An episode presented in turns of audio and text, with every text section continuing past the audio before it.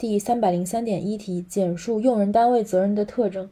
这道题的背诵方法是前后呼应的方法，与第三百零二题监护人责任的概念和特征相呼应。用人用人单位责任的特征总共是有四点，其中一和二是相呼应的，一是替代责任，二是无过错责任。规则原则无过错。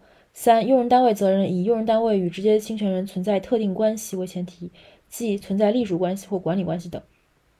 四、时间的条件，一是关系条法律关系条件，二时间条件。